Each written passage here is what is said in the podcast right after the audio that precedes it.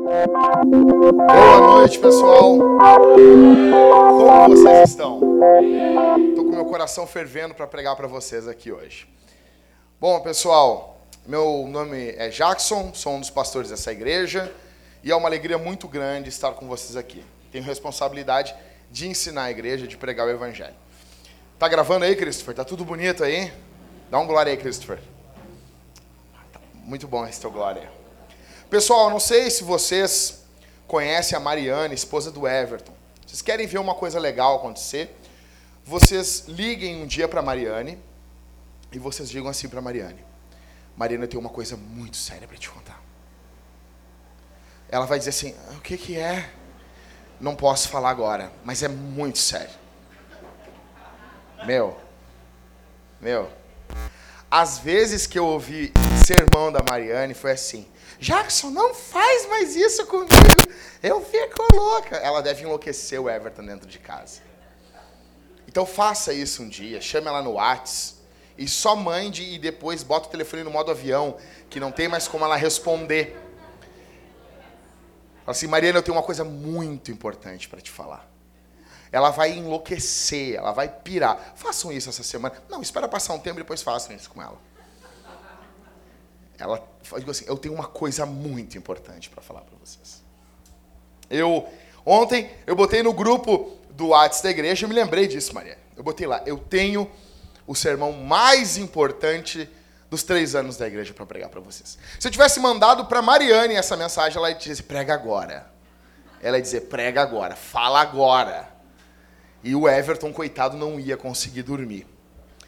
Bom, pessoal, eu não sei se vocês têm isso, quando alguém diz assim para você, eu tenho uma coisa para te contar.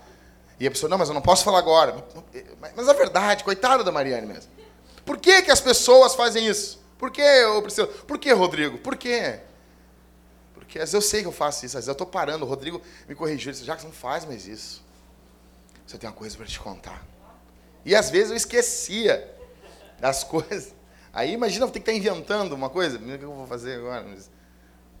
Então, já, vocês já passaram por isso? Algum amigo de vocês já chegou e disse, cara, tem uma coisa muito importante para te contar. E, e, e, vocês ficaram nervosos assim? Já aconteceu isso com vocês? Então é mais ou menos isso hoje, só que hoje não vai demorar.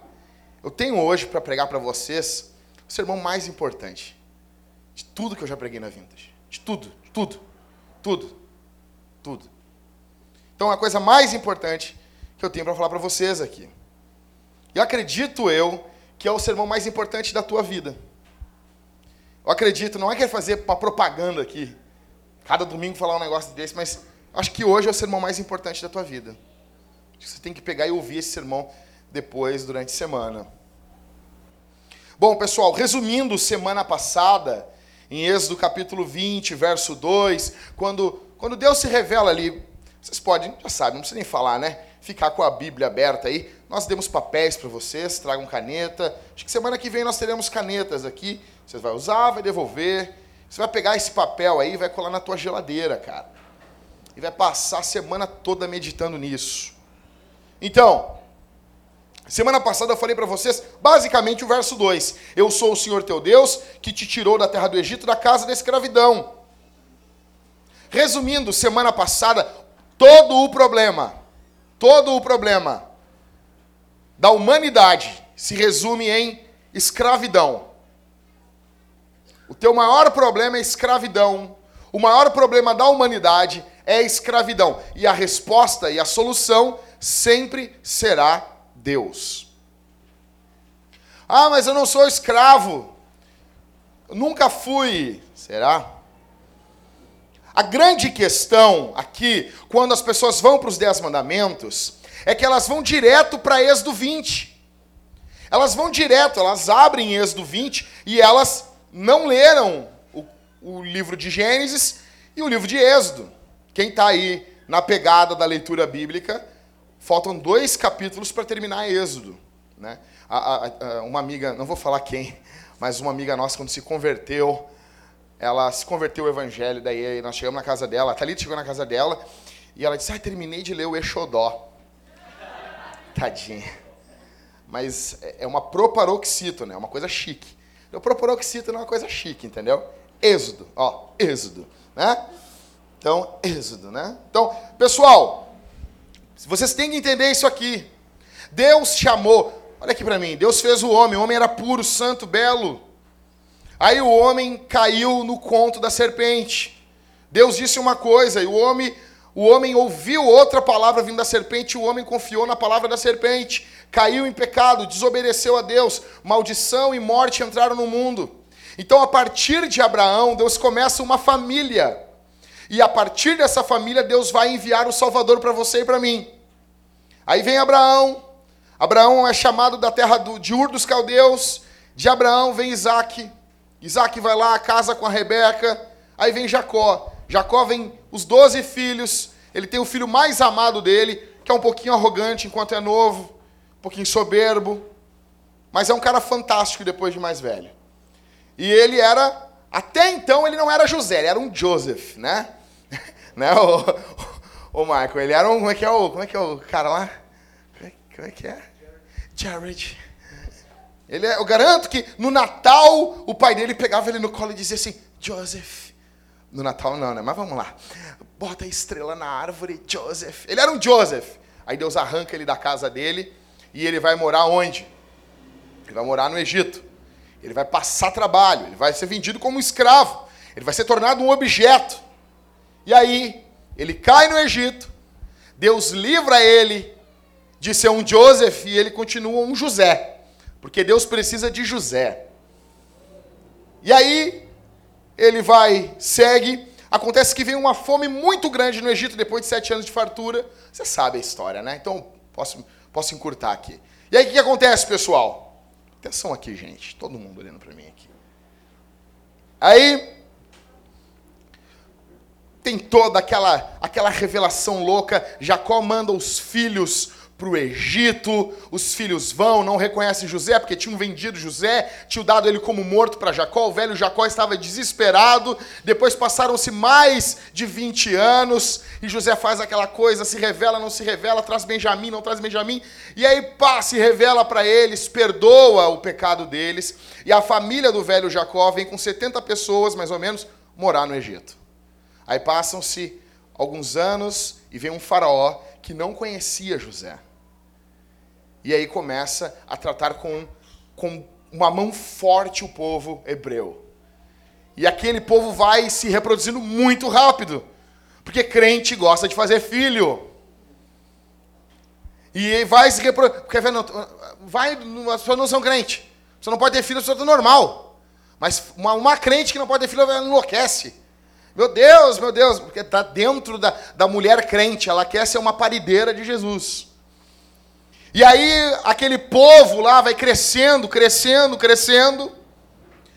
E Faraó começa a botar eles como escravos do Egito. Eles começam a fazer tijolos. Você sabe a narrativa aí, de, aí o faraó vai lá, tira uh, a palha. Eles têm que produzir a própria palha para fazer o tijolo. Aí Deus chama Moisés, um cara gago. Um cara gago, um cara covarde que Deus não precisa de gente que saiba falar bem para fazer a sua obra. Talvez alguém está perguntando aqui essa noite, eu não sei falar, não sei pregar, não sou útil para nada. Aí Deus chama Moisés e vem várias pragas no Egito ali. Você sabe muito bem que são dez pragas e vem as pragas e Faraó tem um coração duro. Deus fala e Faraó não ouve. É Jackson, mas Deus endureceu. Sim, Deus endureceu e Faraó também tem um coração duro. Será que Deus está falando com vocês aqui, vocês têm um coração duro? Deus está falando, falando, dia após dia, e vocês têm um coração duro, não querem ouvir o Evangelho. Será que isso acontece só, só na Bíblia? Só com o Faraó? Aí chega a última praga, a morte dos primogênitos. Imagina isso aqui. Quem é primogênito aqui? Quem? Vamos lá, pessoal. Eu sou. Quem é primogênito? Imagina. Quantos? Levanta a mão, vontade. Imagina nós tudo morto. Não ia ter, eu não ia poder nem pregar no enterro. Eu quero pregar muito no enterro de vocês. Então, aí Deus retira esse povo do Egito. Deus retira esse povo do Egito com mão forte. Os, os egípcios vão embora, cara, saiam daqui. Aí Deus faz deusice, abre o mar, coisa muito simples para Deus. Abriu o mar, o povo passa. Aí vai lá aquela musiquinha antiga da Shirley Carvalhais, né? O Senhor é Deus. Aí vai lá, canta lá, Miriam dançou, aquela coisa toda. E os caras, os compositores evangélicos vão ter que chegar no céu e apertar a mão de Moisés. Obrigado por tocar a vara, porque isso deu um monte de música pra gente. Só que a grande questão é que as pessoas ignoram isso. Deus tira o povo com mão forte do Egito e depois Deus dá uma lei. Isso eu preguei, esmiucei, tentei pelo menos semana passada falar para vocês. E perdem o conceito de quem está dando a lei e ficam só olhando a lei. Ah, eu acho isso errado. Olha quem está dando a lei. É quem tirou o povo da escravidão. É um pai falando com filhos. O Driscoll conta um caso muito engraçado. Ele conta que um dia ele está estudando a Bíblia, estudando na parte de cima da casa dele, e quando veio ele ouviu um barulho de, de, de, de, de cascalho. E ele cascalho, eu, o pátio tem cascalho, mas esse barulho é quando tem um carro andando. Quando ele olhou, a caminhonete dele estava andando. Ele desceu correndo, filho de quatro anos, dentro da caminhonete, empurrando assim, andando com a caminhonete. Ele disse, onde é que tu vai? Ele disse, não, eu já volto, eu vou buscar uns donuts. Ele disse, o quê? Não, não, não, desce daí. Desce daí. E a casa não tinha cerca, casa de americano. O que, que ele fez? Ele fez uma cerca. Alguém podia, na cabeça do filho, como meu pai é ruim. Imagina que experiência poder andar com um carro na rua. Agora botou uma cerca, não deixa eu sair. É a mesma coisa, gente. Deus está dizendo para a gente, Deus está dando leis.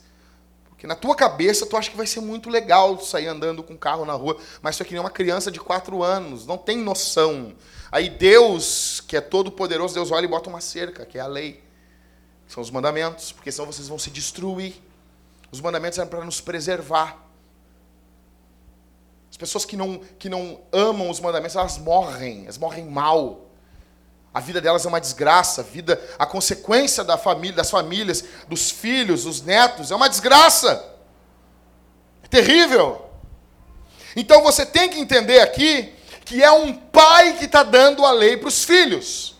Isso, você não pode perder isso. É um pai que fez uma reunião, sentou no sofá e está passando a lei. Então tudo que você lê em Êxodo 20 tem que ter essa carga por trás e Deus diz o que no verso 3? Deus diz assim: primeiro mandamento: não terás outros deuses além de mim. É isso aí. Você tem que entender uma coisa: que desde Gênesis até aqui, toda a narrativa bíblica está falando de Jesus.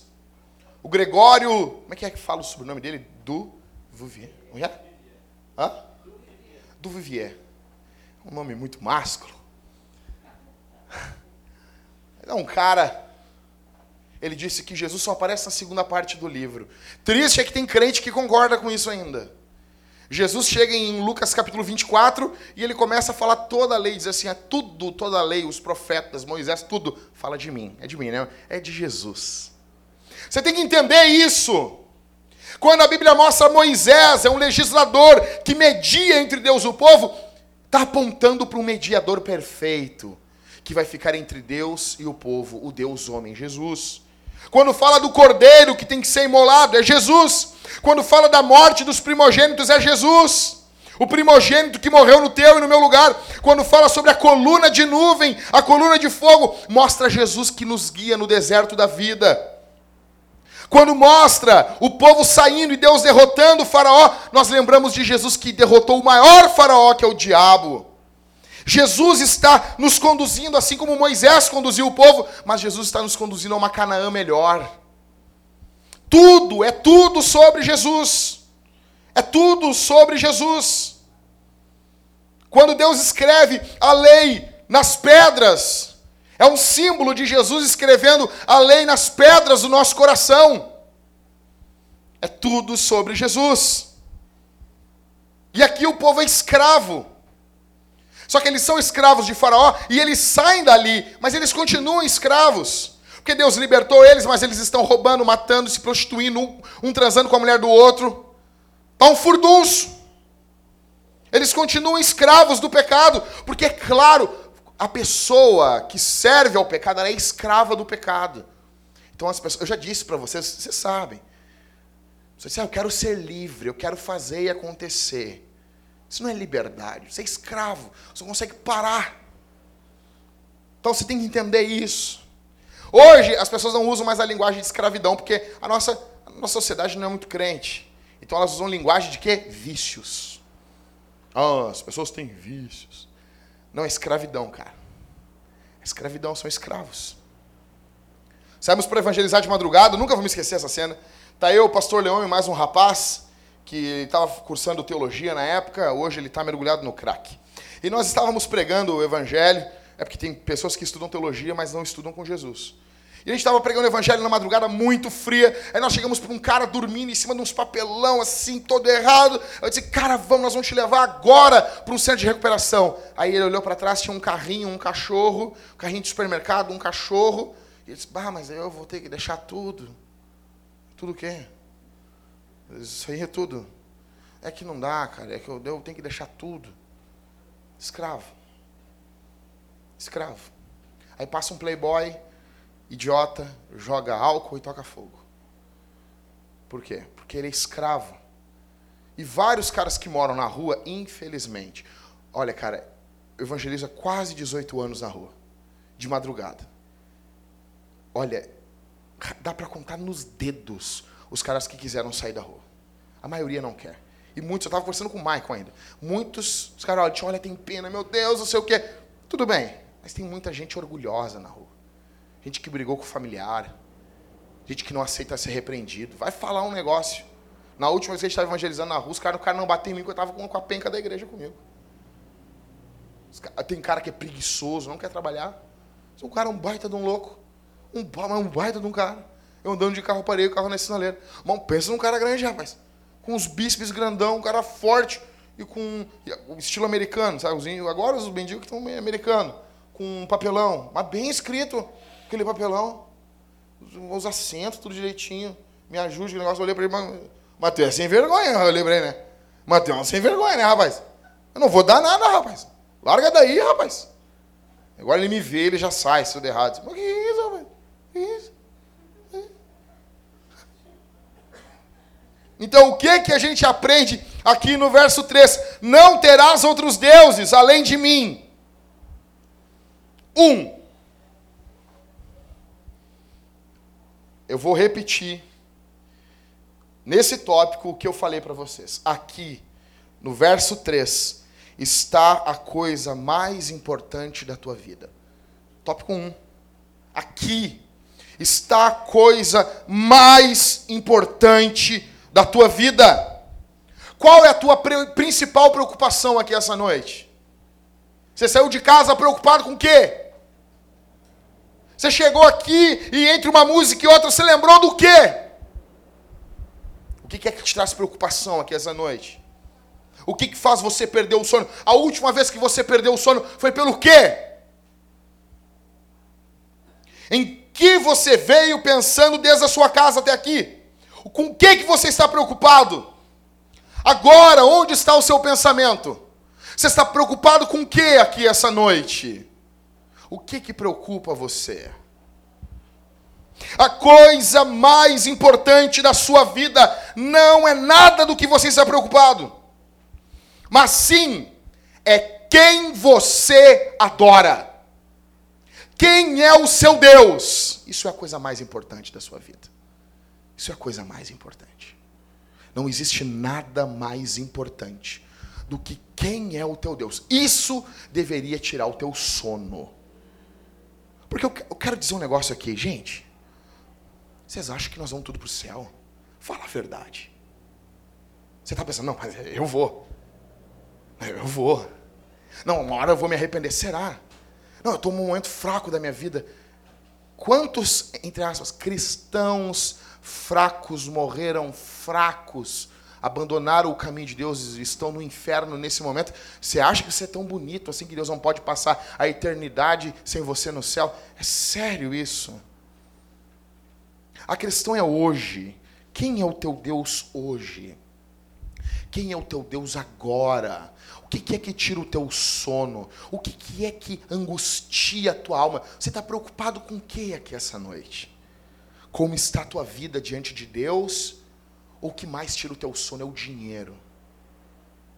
Eu não estou dizendo que você nunca vai se preocupar com dinheiro.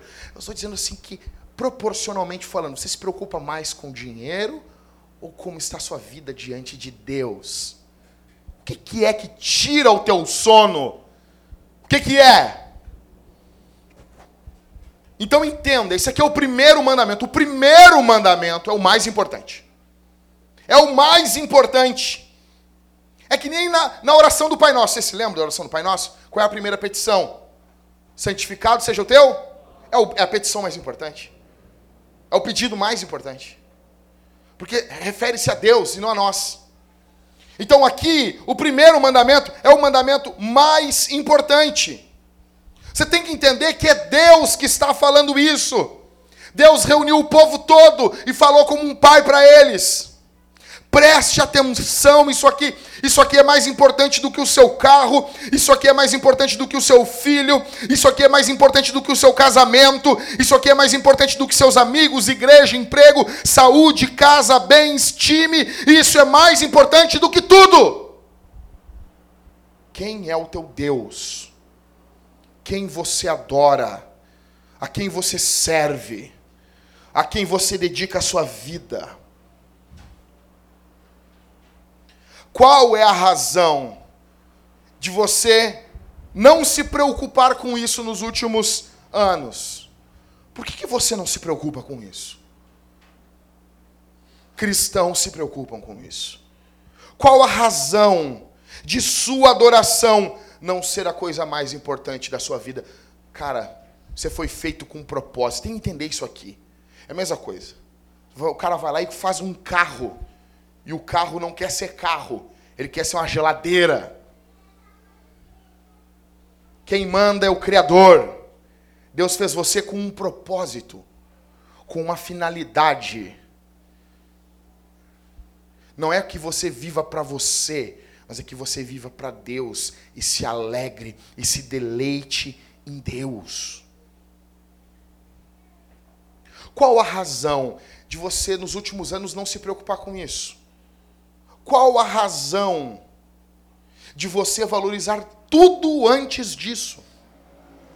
Por que, que você valoriza tudo? Por que, que as coisas são mais urgentes para você e isso não é algo urgente? Por quê? Por favor, pare de se defender na sua mente enquanto eu estou falando. Pare de dizer, ah, mas é que tu não sabe, eu estou passando por isso. Não! Não! Não pare com isso agora. Não, é que se você tivesse na minha situação, aí não. Não. Qual? Será que isso, o fato de você não se preocupar com o que você ou com quem você adora, já não denuncia que você serve a ídolos e não a Deus? Ou você acha que Deus falou isso aqui de graça? Não, porque todo mundo adora a Deus. Será? Minha pergunta aqui é: quem é o teu Deus? A segunda coisa que eu queria dizer para vocês é: não troque a realidade pela fantasia. Não troque a realidade pela fantasia. Deus está nos dizendo para nós nos mantermos adorando ao único Deus verdadeiro. Deus está dizendo: continuem vivendo no mundo real, saiam do mundo da fantasia. Vou explicar para vocês aqui: todo Deus, todo falso Deus, todo falso Deus, ele possui, ele apresenta, olha aqui para mim, ele apresenta um inferno, ele apresenta um Salvador e ele apresenta um Evangelho. Olha aqui, meu. Isso aqui você tem que. Isso aqui, isso aqui é ponto de mudança na tua vida. Todo o falso Deus apresenta um tipo de inferno, um tipo de salvador e um tipo de evangelho. Vou explicar para vocês. Tá a mulher e ela vem subitamente um, um inferno na cabeça dela. Qual é o inferno? Morrer solteira. É algo que atormenta ela. Então, vem um salvador, um namorado ímpio. E esse namorado ímpio apresenta um evangelho: dormir sem dormir um com o outro, transar sem casar. Ela tem um medo. Então surge um salvador e ele apresenta um evangelho. E ela acredita que esse cara é o salvador e que a verdade que está dizendo, esse, esse falso evangelho livrará ela desse falso inferno. Homens, o inferno que é apresentado, não ter mais dinheiro. O Salvador que se apresenta, colegas de trabalho mais experientes. Qual é o, qual é o evangelho apresentado? Roubar o chefe. Ninguém vai ficar sabendo. Todo mundo faz. Vem alguém, ele é um pregador, ele está pregando uma mensagem e você, com medo desse inferno, se agarra nesse Salvador e segue esse falso evangelho. É um falso Deus. Alguns jovens possuem o um inferno na cabeça que é não transar. Então, vem um Salvador, um site pornô ou um grupo de WhatsApp de colegas do serviço e eles apresentam um falso evangelho. Baixar um pornô para relaxar. Afinal, você faz muita coisa e de vez em quando não tem problema.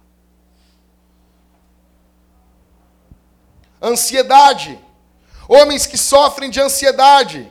Aí vem é o inferno. Aí vem um salvador. Homens abusadores trazem um evangelho dizendo: trate sua esposa como lixo, ainda que ele não verbalize isso. Você vê isso na prática e você segue esse exemplo, trata sua esposa como lixo, porque você acredita que isso vai acabar com a tua ansiedade. Outras mulheres têm um inferno mental que é, meu Deus, pode acontecer tudo na minha vida, mas eu jamais quero ser trocado por uma outra mulher mais nova. Então, vem uma salvadora, um salvador, a sua mãe, e ela prega um falso evangelho para você não se dedicar para o seu esposo. E você acredita. E você não se dedica para o seu esposo porque sua mãe se dedicou e ela perdeu o marido. E você inconscientemente aceita esse evangelho para ser livre desse inferno. São falsos deuses que nós seguimos. Mulheres e homens que são pais possuem um inferno mental que é perder o seu filho. Perder o seu filho Pensar nisso é um inferno. Então, amigos seus se postam como salvadores com aquelas clássicas frases infernais. Homem a gente encontra em tudo que é lugar. Filho é para a vida toda. Isso é do inferno. Isso é do inferno. E daí você é ensinada com um falso evangelho a amar mais o seu filho do que Deus. Amar mais o seu filho do que o seu esposo. E isso é um falso evangelho. Homens que vêm, têm um medo, um terror de ficar velho. Os caras dizem assim, já que sua barba está muito grande, tu está com cara de velho. Que legal, eu quero ser velho. Então vem falsos salvadores, falsos pregadores, e ele vai lá ver um filme, ver uma série. E eles trazem um falso evangelho que é trocar sua esposa por uma mais nova. Eu me lembro como se fosse hoje. Estou levando a minha esposa no médico. Minha esposa está doente em casa. Ela estava doente uma outra vez. Eu estava levando ela no médico. ela entrou no médico. Aí veio um cara falar comigo. Senhor, uns 50 anos. E ele chegou para mim. O que, que a tua mulher tem? Disse, cara, está doente. Ele disse, ah, minha mulher faz 30 anos, eu troco de mulher. Que legal. Que legal, que bom. Não, eu troco. Não, dá uma renovada. Dá uma renovada, cara. O cara é um pregador. Olha só, ele é um pregador. Tu vai ver. Quando a mulher estiver chegando nos 30, a mulher fez 30 agora. Troca ela para uma mais nova. 18, 20. Tu vai te sentir mais novo. Olha só. Não, olha só. Ele é um pregador. Ele carrega uma mensagem. E se eu sou um, um gurizinho de Orkut, que tem esse medinho, que quer ser. Sabe esses carinhas que querem ser sempre novinho, novinho, engraçadinho, sabe? Imbecilzinho. Aí, a mulher se detona do lado do cara, a mulher tem filho, a mulher, a mulher, a mulher se detona, a mulher se detona. Imagina gerar uma criança dentro da tua barriga. Depois sair aquilo ainda. Detona a mulher, rapaz, detona. E tá lá o homem bem duro, bem teso, bem arrumado, né? A mulher se arrebentando do lado do cara. O cara, quando o cara dá uma melhoradinha de vida, ele pega uma mulher mais nova. Imbecil, idiota, futuro corno. É verdade, cara.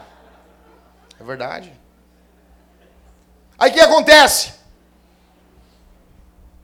Isso é um falso Deus proclamando uma falsa mensagem para que eu não honre o que eu falei para minha esposa diante da igreja diante de um homem de Deus, diante de Deus, que eu ia ficar com ela até que a morte nos separe. Eu falei isso, escrevi um texto na internet. Casamento é para limpar a bunda um do outro.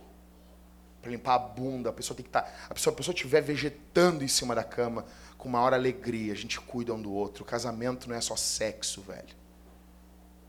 Você é imbecil se você pensa que casamento é só transar, cara. Vai muito além disso. Sexo é bom, é ótimo, Deus criou, é fantástico. Não morra sem fazer isso, case antes. É, não vem falar que eu tô. Mas o casamento vai muito além disso. Todos esses são falsos deuses que apresentam um falso evangelho com falsos salvadores. Como que você vai descobrir o seu Deus? Tá, você vai pensar, tudo bem, Jacques, tudo bem, tudo bem. Não me fala, Tchê. Como é que eu vou descobrir quem é meu Deus? Eu já expliquei isso um milhão, um zilhão de vezes, eu vou explicar de novo para vocês. Você tem que fazer, eu faço esse exercício o tempo todo. São três passos para descobrir quem é o nosso Deus. É simples. Você vai pegar dois textos bíblicos. É um texto tá junto. Romanos 11, 36. É o último versículo do capítulo 11. Mas, mas Paulo, quando estava escrevendo, ele não botou capítulo 11, versículo 36. Não botou, ele estava escrevendo direto, diretão. Aí ele escreveu o versículo 36. O que, que ele disse no verso 36? A ele, a Jesus, seja a glória eternamente. Amém. Aí no verso adiante, no verso diante, no verso 1 do capítulo 12, em seguida, ele diz: Portanto, irmãos, Exorto-vos pelas compaixões de Deus que apresenteis o vosso corpo como sacrifício vivo, santo e agradável a Deus, que é o vosso culto racional. Então, como é que eu vou saber? Eu não entendo isso aí. Vou te explicar. Meu papel aqui é ensinar o livro preto para ti. A questão é a seguinte: Paulo bota Jesus em posição de glória. Glória é peso, é importância é, é, é, é, algo semelhante a santo, a honra. Então, ele está dizendo, a ele a glória. A ele, só a ele, a glória, o peso, a importância. Ele tem uma importância. Jesus tem uma importância especial para Paulo. Aí, ele bota Jesus em posição de glória. A segunda coisa que ele faz a Jesus, ele começa a adorar Jesus. O verso 36 é todo uma adoração. Ele passa a adorar Jesus. Essa adoração, verso 1 do capítulo 12, é feita mediante sacrifício. Ele diz: portanto, portanto, a ele é a glória, portanto, apresentem os vossos corpos como sacrifício vivo. Esse é o vosso culto racional. Então, como que a gente conhece, conhece o nosso Deus? Primeiro, você pega alguém ou algo e você coloca em posição de glória você coloca em posição de destaque na sua vida. Você está entendendo? Você coloca aqui, isso aqui é especial para mim. Daí você passa a adorar essa coisa. Você passa a exaltar essa coisa. E essa adoração é feita por intermédio de sacrifícios. Então, para você descobrir quem é o seu Deus, você tem que responder aqui essa noite: para quem ou para o que você faz os seus maiores sacrifícios? Você consegue identificar aqui essa noite deuses da nossa cultura Eu consigo. Consigo. Ah, eu tenho um colega meu lá, Jackson, que o cara pode faltar tudo, mas não pode faltar o Jack Daniels. Eu tenho um, um, amigo meu, cara, que pode faltar tudo no mundo. Ele deixa faltar pão dentro de casa, mas ele não deixa de ir na tia Carmen. Vocês não sabem o que é tia Carmen? Você sabe que é isso, né? Tia Carmen é a casa das tias. Não sabe o que é isso? Casa das mulheres da vida fácil. Casa, casa da luz vermelha. Não sabe o que é isso? Casa onde tem a prostituta. Gasta, ele tem que ir lá. Ele não pode. Ele tem que ir lá. O que, que ele faz? Aquilo é um Deus. E ele faz os maiores sacrifícios para esse Deus ele paga o maior. Ele sacrifica, ele pega. Olha, é como se fosse assim: tem o adultério, ele pega o casamento dele e ele coloca no altar do Deus adultério. Ele sacrifica o casamento dele. Ele oferece em sacrifício porque aquele Deus é mais importante do que o sacrifício. Então, o que é que você faz os seus maiores sacrifícios? Você consegue identificar ídolos nos seus colegas? Quem são os deuses? Pensa agora no teu colega, o cara mais próximo de você. Qual é o deus dele? Você consegue mais ou menos identificar? Não, eu consigo identificar, cara. O deus dele é a mulher dele. Eu estava em casa, a gente estava vendo lá aquele Discovery Home, Home, Home, Home.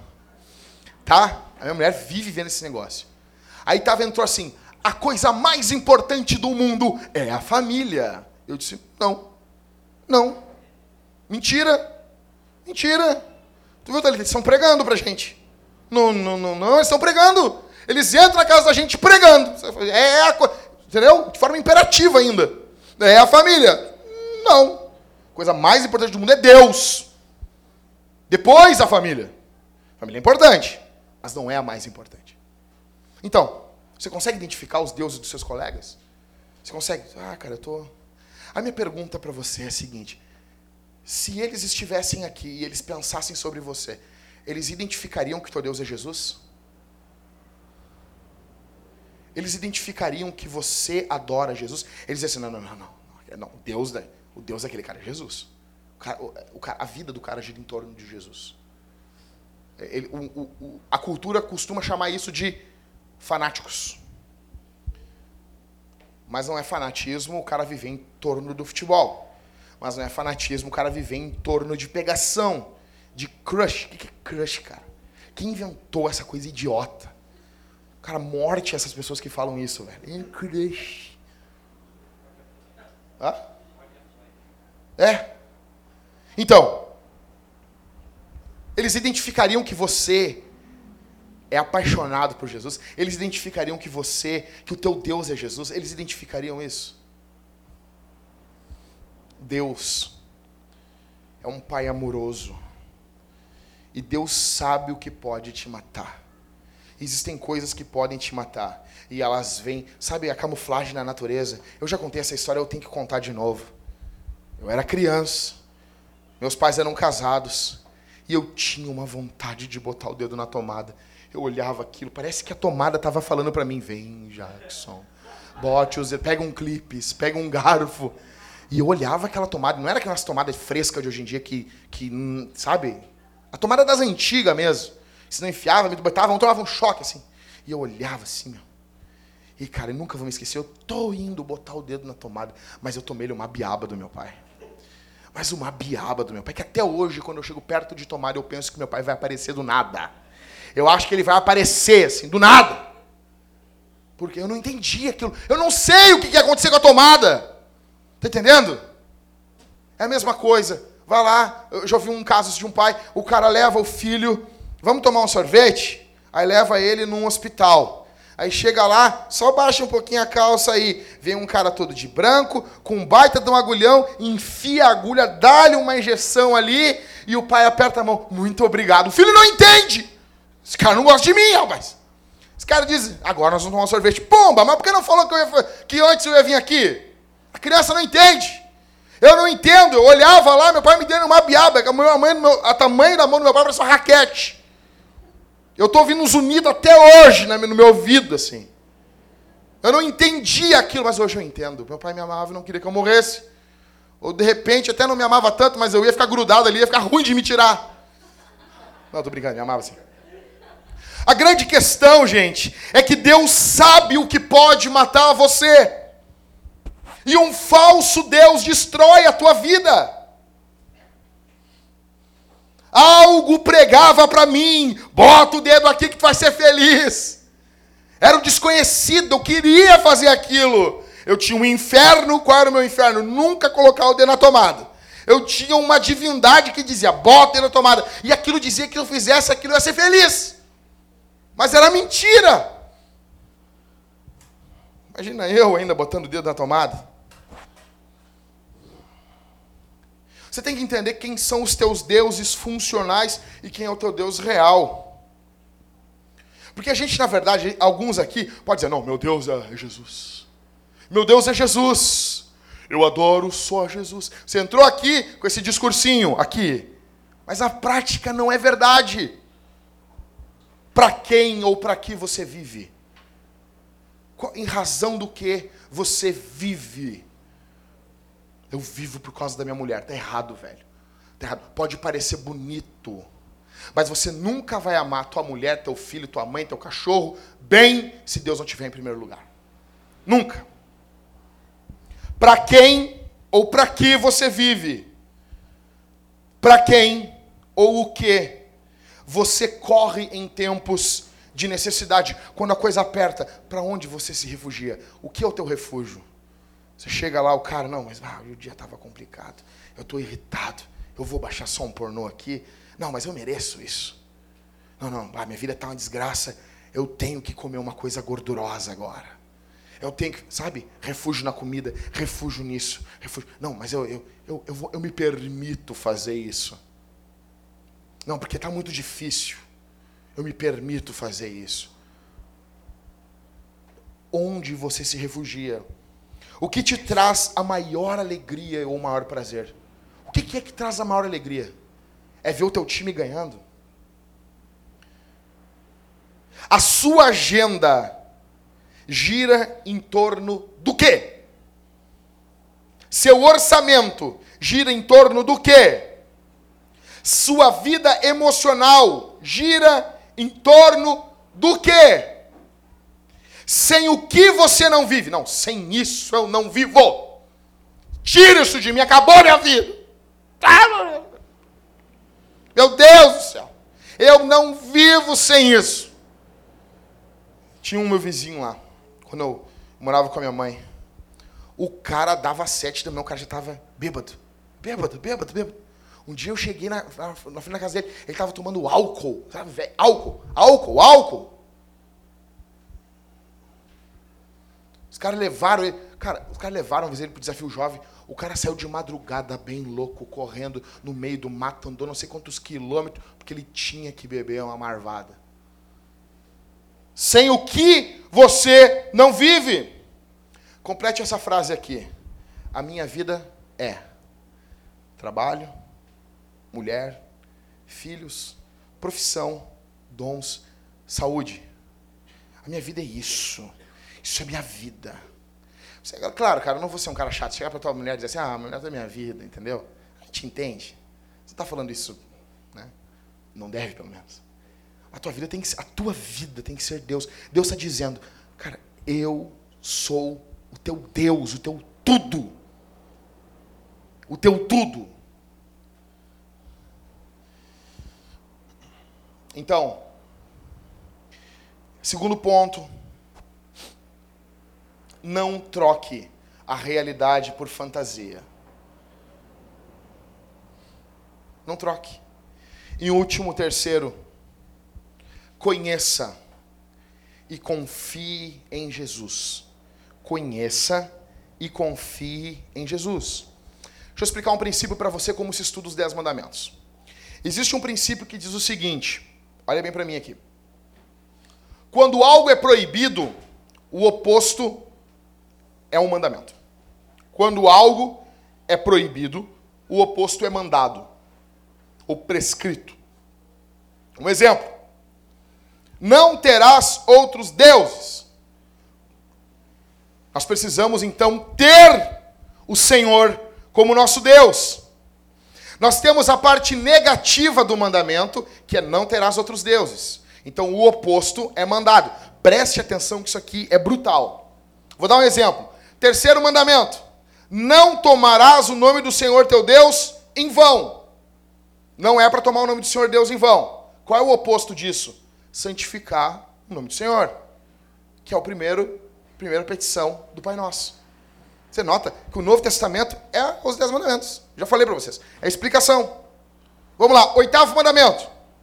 Não devemos o quê? Roubar.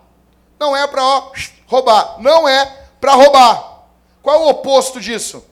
Devemos ganhar nosso sustento e pagar, pagar pelo que queremos, que é exatamente o que Paulo faz em Efésios 4, 28. Ele fala exatamente isso. Ele está falando o oitavo mandamento, só que do lado inverso. Quando Deus proíbe uma coisa, Ele está mandando outra. Então, qual é a parte positiva do primeiro mandamento? O que, que Deus está mandando a gente fazer? Porque Ele já mandou a gente não fazer algo. Mas o que, que Ele está mandando a gente fazer? Você entendeu isso aqui, né? Barbada, né? Quando o texto manda não termos outros deuses, ele também está mandando adorarmos a Deus. Então, positivamente nós devemos fazer o quê? Olha aqui para mim, gente. Positivamente, o que, que você tem que fazer? Primeiro, adorar a Deus. Você foi feito para isso. Mas como você vai adorar a Deus se você não conhece quem é Deus? Como você vai fazer isso?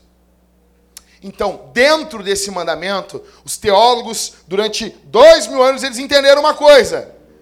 Dentro do mandamento 1 está que nós precisamos estudar, conhecer quem é Deus. Uma das implicações do mandamento 1, você para poder adorar Deus, adorar Deus, meu velho, não é algo que você, hum, agora eu vou adorar. Não, isso, é, isso aí é em outro lugar. Você não, agora eu vou, hum, bota a música aí, Zifio, né? Você volta a puxar um charuto e, puf, né? Não! Nós adoramos a Deus por intermédio de Jesus. É verdade, Jackson. Sim. Não existe adoração sem Jesus. Então, você tem que adorar a Deus. E para adorar, você tem que conhecer. Você tem que devorar a sua Bíblia. Não vem falar para mim aqui, meu velho, que você é um adorador se você tem 20 anos de crente e nunca leu a Bíblia toda. Não vem falar isso para mim. Não vem mentir, isso é mentira. Não, mas eu sinto, não quero saber o que tu sente. Se pegar, pegar uma urtiga e te passar no teu lombo, tu vai sentir um monte de coisa também, meu velho. Não vem falar, não, o cara tem 15 anos de crente, o cara nunca leu a Bíblia toda. E o cara, eu sou um adorador por esse. Um adorador por esse. Excelência do quê, animal? Do quê? Tem desculpa para tudo. Já viu todas as séries. Tem desculpa. A vida é uma desculpa eu sou um adorador. Não é! Você não consegue adorar. Eu estava essa manhã, velho. Eu estava essa manhã, cara. Estou com quase 20 anos de crente. Não é muito, é pouco. O seu Felipe tem bem mais anos que eu de crente. Mas eu estava lendo o Evangelho de João. E eu disse, não, não acredito, cara. Eu não acredito que eu nunca anotei isso aqui, cara. Eu, eu, eu li, eu lia bem devagarinho. Disse, meu Deus do céu. Eu li, demorei uma hora para ler seis capítulos. E eu, meu Deus do céu, não acredito. Não acredito, meu Deus. Eu acordo cedo para ler, porque daí a Thalita está dormindo. E tem uma paz na minha casa daí, assim, ó. Uma paz, uma paz. Eu te amo, meu amor. Ela está vendo em casa. E aí eu estava lendo e disse, não, não acredito. Não acredito, eu não acredito que eu nunca vi isso aqui, cara. Eu não acredito que eu nunca prestei atenção na profundidade desse negócio. E isso me levou o quê? A adorar a Deus. Quando eu dobrei meu joelho para peguei lá para orar por, umas pessoas aqui da igreja aqui, isso me quebrou no meio. Que Deus é grande demais, Jesus é perfeito. Os discursos em João de Jesus é lindo demais. O que me quebrou. Isso me levou a adorar a Deus. Isso me levou a adorar a Deus. Porque quanto mais a gente conhece a Deus, a gente vê a magnitude dele, mais eu quero adorar. Eu acabava, eu, eu, a gente leu o N. Gruden, eu, o Rodrigo e o Everton. O cara terminava alguns capítulos e eu disse, meu Deus, eu dobrava meu joelho. Eu dobrava meu joelho, que coisa linda isso. Sabe por que você não tem vontade de dobrar o joelho? Porque você não estuda a Bíblia. Então, Então, o que, que, a, que a gente está precisando fazer aqui? Devorar a tua Bíblia. Pega uma versão boa, pega uma versão que você entende e devora isso. E devora e lê a Bíblia toda esse ano. Você, Deus não vai. Chegou no céu, Deus vai dizer assim: hum, terminou, terminou Friends, não vai entrar. Imagina. Você não tem essa, essa. Não precisa, meu Deus. Meu Deus, eu tenho que terminar essa série. Meu Deus, eu tenho que terminar isso aqui. Meu Deus, Deus não. Calma. Termina a Bíblia. Depois terminou. É muito legal fazer assim. Terminou Apocalipse, já, já começa já em Gênesis. Bem louco. Então, devore a Bíblia. Você precisa confiar. Olha aqui, o que é crer? Crer é confiar. Eu confio. Você confia em quê? Não, eu confio nisso aqui. Você precisa confiar, depositar sua confiança, sua esperança em Jesus seus anseios, suas expectativas. Você precisa amar Jesus. É isso que esse mandamento está dizendo de forma positiva. Você precisa se apegar a Jesus. Jesus tem que ser teu tudo. Você precisa se alegrar nele. Você precisa ficar feliz quando o nome dele é glorificado. Você precisa ansiar pela santidade do nome dele. A melhor forma de adorarmos a Deus é nos alegrando nele, é nos aproveitando a Deus. Catecismo de Westminster, pergunta 1 diz: Qual é o fim principal do homem? O fim principal do homem é glorificar a Deus e se alegrar nele para sempre. Você foi feito para se alegrar em Deus. Essa é a coisa mais importante da sua vida. Nada é mais importante do que isso. Nenhum sermão é mais importante do que esse. Quem é o teu Deus? Quem você adora? A quem você serve, para quem você se dedica, aonde está depositado os teus anseios, tuas esperanças, a tua confiança. Onde? Ame teu filho, ame teu marido, ame teu trabalho, ame teu cachorro, ame as pulgas do teu cachorro, mas adore só a Deus. Adore só o Senhor. Você tem crescido no conhecimento de Deus? Você conhece mais a Deus hoje do que ontem? Você passou, Jesus passou a ser mais amado por você hoje. Você ama mais Jesus hoje. Não, eu, cara, eu acordei hoje com amor por Jesus no meu coração. Eu acordei com anseio de ver o nome dele exaltado aqui em Porto Alegre. Eu quero ver essa cidade se curvando. Eu quero ver a criminalidade des despencando. Não por causa de Marquesan, por causa de Sartori, por causa de PT, por causa dessas porcaria toda. Mas porque o nome de Jesus está sendo exaltado. Os caras estavam lá fazendo uma baita de uma rebelião lá no, em Rio Grande do Norte. Aí teve um culto, parou a rebelião. Aí os, os, os animais da internet, né? Tava arrancando cabeça, agora tá no culto. E aí? Os caras pararam porque os evangélicos fazer um culto. Tu não para, não para nem, nem um, os carros na rua com, com, com a sinaleira para tu passar o animal. Quer falar de quem está pregando o evangelho? Os caras estavam lá, cara. Os caras estavam lá dentro do inferno pregando o evangelho. É óbvio, quem organizou o culto já eram os detentos evangélicos, não tinham arrancado a cabeça de ninguém. Pelo menos não ali dentro ali. Os caras já eram crente. E os caras que estavam na facção entraram para ouvir o evangelho. E aí? Ah, mas depois voltaram para as brigas. Mas, cara, a palavra de Deus não volta vazia, meu velho. Você tem ânsia disso? Você tem ânsia de ver o nome de Jesus sendo exaltado a zero hora, botando, cara, assim, se nós vamos comemorar o Natal agora em Porto Alegre, Jesus reina. Você tem, você tem vontade disso? Você tem anseio disso? Ou você fica mais feliz quando o teu time ganha? Quando você recebe um aumento? É óbvio que isso é motivo de alegria, ganhar um aumento, o time ganhar, ver os Colorados ir para a segunda divisão, é óbvio que isso é bom. Mas isso não é a melhor coisa do mundo. Jesus precisa ser o, o alvo das nossas vidas. Então, não terás outros deuses. Ame a Jesus. Confie em Jesus. Coloque suas esperanças em Jesus. Que a exaltação do nome de Jesus seja a sua alegria. Que você se alegre em Jesus. É tudo sobre Jesus. Jesus, você tem tido cada vez mais alegria em conhecer Jesus? Ou você parou no tempo e vive recitando aquilo que aprendeu há muito, muito tempo atrás numa galáxia muito distante? Sério? Sério? Você acha que já conhece bastante de Jesus? Não, já conheço bastante. Você lê a sua Bíblia todos os dias? Para começar, é impossível adorarmos corretamente sem conhecer a Bíblia. Não tem como, gente. Você tem que entender uma coisa aqui, para terminar. O primeiro pecado de Adão não foi a rebeldia. O primeiro pecado de Adão não foi o orgulho. Não foi a desobediência. O primeiro pecado de Adão foi a incredulidade. Deus diz uma coisa: se comer, vai morrer. A serpente diz outra: não vai morrer. E ele não confia, ele não crê. Ele não confia na palavra de Deus, ele confia na palavra da serpente. O primeiro pecado de Adão foi a incredulidade. Ele adorou um ídolo. Adão no Éden quebrou o primeiro mandamento. Você tem que entender isso. Você tem que entender isso. Ele falhou em amar a Deus. E em lugar disso, ele demonstrou amor ao próprio coração pecaminoso. Ele estava buscando satisfazer a ele mesmo. Seu pecado é incredulidade, falta de confiança, desespero, orgulho, presunção, covardia. Ele falhou em depender do Espírito Santo. Adão não confiou em Deus. Deus disse uma coisa e Adão disse não.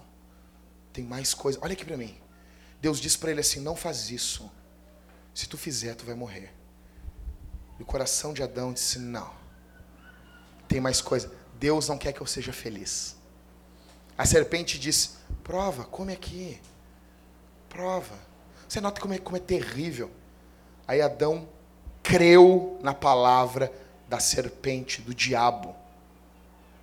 E tem sido assim com muita gente aqui. Deus diz algo, você diz, não, Deus não quer que eu seja feliz.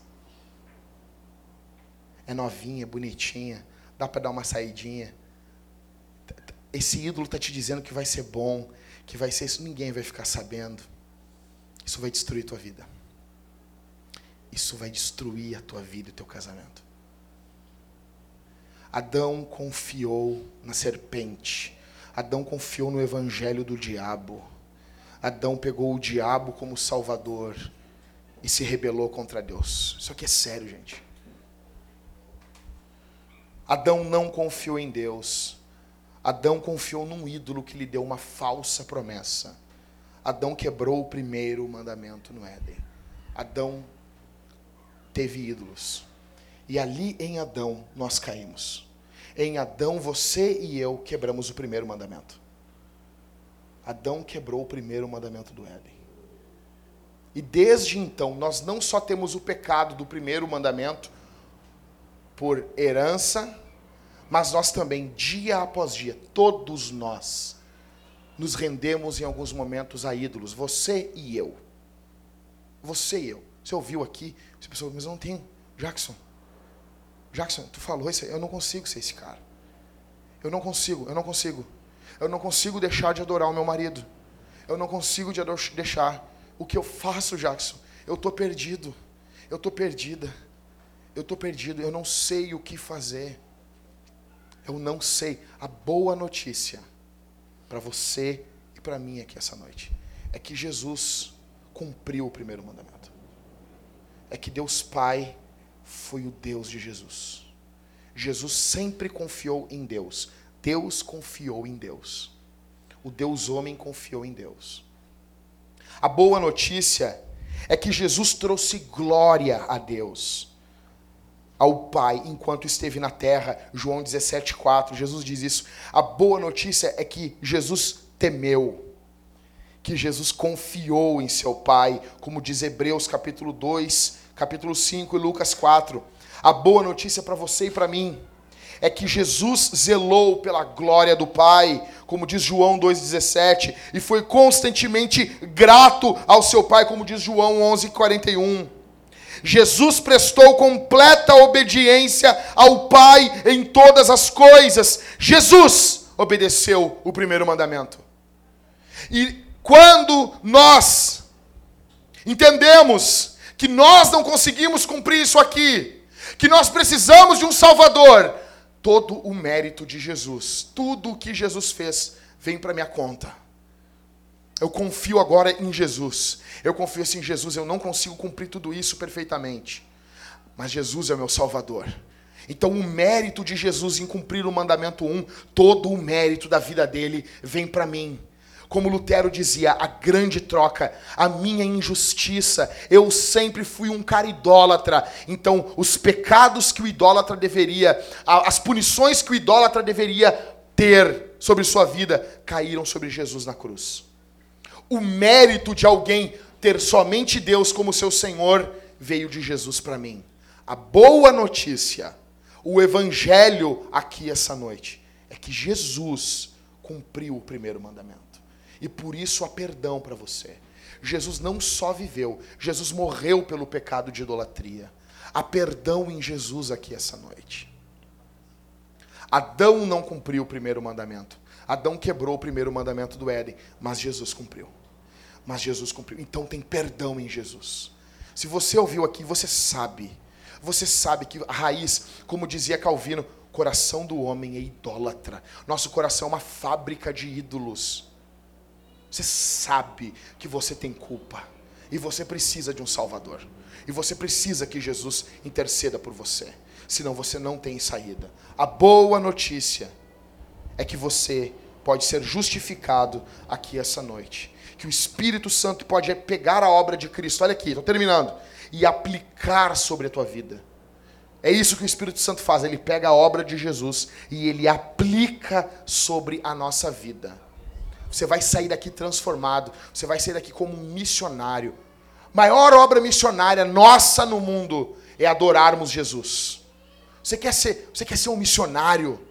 Não adore ídolos. Jesus perdoou você, agora você sabe o que é certo, fuja dos ídolos, como diz o apóstolo João na sua primeira epístola. Filhinhos, fugir da idolatria dos ídolos. Ídolos são mentirosos, pregam um falso evangelho. Vamos confiar em Jesus. Vamos ficar de pé, igreja.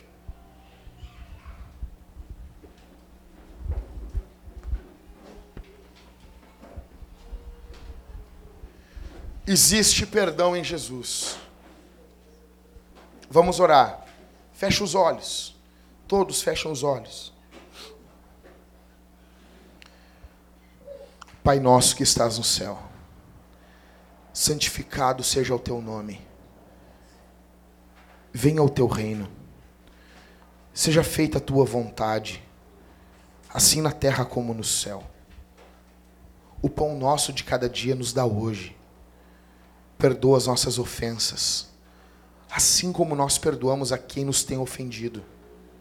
E não nos deixa cair em tentação, mas livra-nos do mal, porque teu é o reino, o poder e a glória para todo sempre.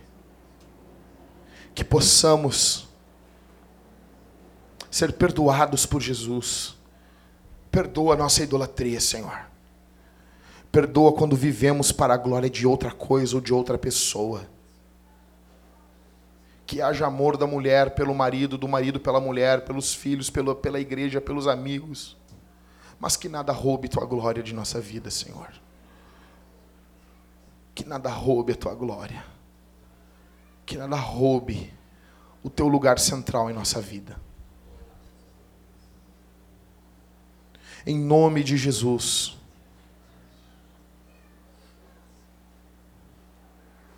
Perdoa os nossos pecados, Senhor. Perdoa quando confiamos na prostituição, quando confiamos nas falsas promessas do pecado, quando servimos a ídolos. Perdoa-nos, Senhor. Estende tua mão sobre nós. No nome de Jesus. Ajuda os meus irmãos aqui, Senhor. Liberta eles da idolatria. Que haja libertação aqui que os ídolos sejam expostos essa noite. Que os ídolos sejam humilhados aqui essa noite. Que antes de quebrar algum altar na rua, que nós venhamos quebrar os falsos altares dentro do nosso coração. Demule, destrói, Senhor, os altares que nós erguemos para as muitas coisas, para o ministério, para a falsa imagem